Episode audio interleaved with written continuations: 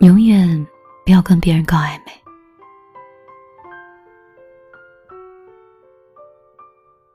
瑶瑶刚入公司的时候，就是给我们大众男神翔哥来了那么一个下马威。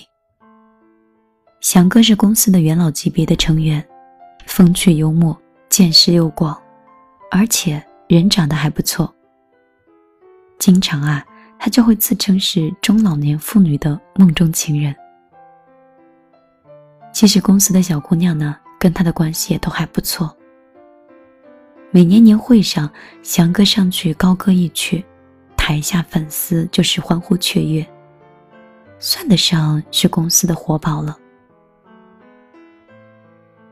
瑶瑶来公司没几天，翔哥就对这个穿蓝裙子的小姑娘产生了兴趣。在几次眉目传情无果之后，在某个午饭的时间。翔哥终于凑过去了，故意看了瑶瑶带来的便当，然后就说：“哟，人长这么漂亮，饭菜做的也漂亮，真是难得呀。”瑶瑶甜美的一笑，很礼貌的回答说：“谢谢，这是我男朋友做的。”作为瑶瑶的老同学，我当然知道她在说谎，不觉得就有些有趣？她哪有什么男朋友啊？下班路上，我告诉瑶瑶，翔哥就是个中央空调，对谁都这样，你也不用这么戒备，偶尔嘻哈两句，你就当是活跃气氛了。瑶瑶说：“我早就看出来了，这翔哥八成就是把自己当成情感收割机了，越是这样，我越懒得搭理。”我说：“哎呀，何必呢？”他又不能把你怎么样，顶多就是多情男子在多年以后回忆一下美好的瞬间罢了。瑶瑶一听就笑了。好吧，他满足了他的成就感，可你不会觉得这样的暧昧会让你自己觉得很恶心吗？世界上除了黑和白，还有介于黑白之间的灰色地带。就像我的朋友阿妹和阿畅之间的爱情，他们偶尔相识在一家海洋生物馆里。阿妹偶然回头，发现了一个高个子的男生，正端着相机对着自己聚焦。那就是阿畅。看到镜头里的阿妹，一脸的诧异和不满。阿畅赶紧放下相机，向他解释：“我我我就是要拍，拍拍那些鱼。”相机移开之后，阿妹发现它意外的好看。作为视觉的动物的她，立刻就气消了。他们两个都喜欢鱼，尤其是那些绚丽多姿的热带鱼。他们一次又一次的。约会到海洋馆里去看鱼，聊的是不亦乐乎。幽暗的海水，变幻的灯光，游离不定的鱼群，似乎注定了这份感情的暧昧不清。一个月过去了，两个月过去了，半年过去了，他们仍旧只是相约看鱼。每一次。阿妹都精心打扮，阿成也贴心陪同。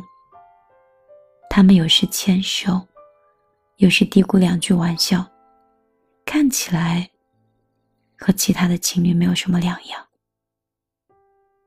可是，一切都是点到为止。他从未说过“我爱你”，也对他的亲朋好友缺乏兴趣。有时他提到了，而男生就会耐心的听着，微笑的点头。很显然，这个男人并没有打算要走进他的世界。在阿妹旁敲侧击、辗转反侧的时候，阿畅的消息渐渐就少了。在某一个午后。阿妹一刷朋友圈，惊讶的发现，阿昌要结婚了。本来事情到这里也就结束了，或者说根本就没有发生过什么。他们不过是一起看了半年的热带的雨而已。气恼的阿梅越想越委屈，就忍不住向我吐槽说：“我竟然做了那么久别人的备胎。”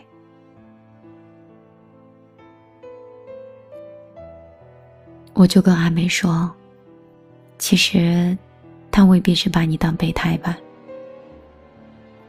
谁会这么认真的在一个备胎的身上浪费那么多时间呢？更大的可能是，他只是欣赏那个海洋馆里如梦如幻的你，却没有勇气把你带到现实里去。暧昧，说到底是一场爱情的幻想。”这就像是你想象中的一个食物，无论想的有多么有滋有味，如果缺乏了执着的勇气和追求，都是对他辜负的。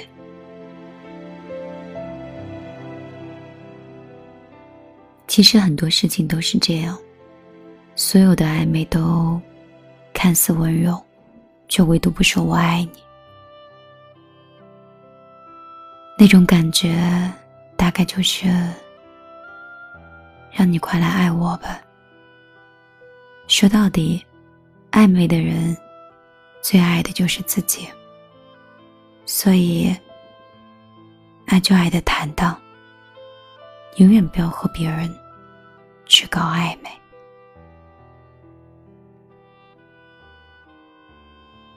我是米粒，这里是米粒的听见花开。很高兴，今天晚上又可以陪伴你的睡前，也感谢你愿意花十分钟的时间听我在你耳边碎碎念。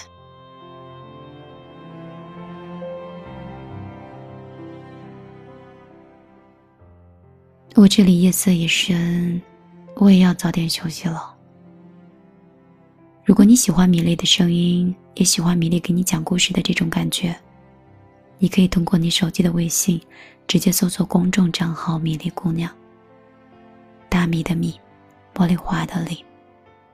你也可以在新浪微博里找到我。最近米粒计划要开一场直播，我在想，除了在电波里可以遇到你，我们还可不可以？通过其他的方式，更熟悉彼此呢。今天晚上节目就到这儿，我们明天再见，晚安，好梦。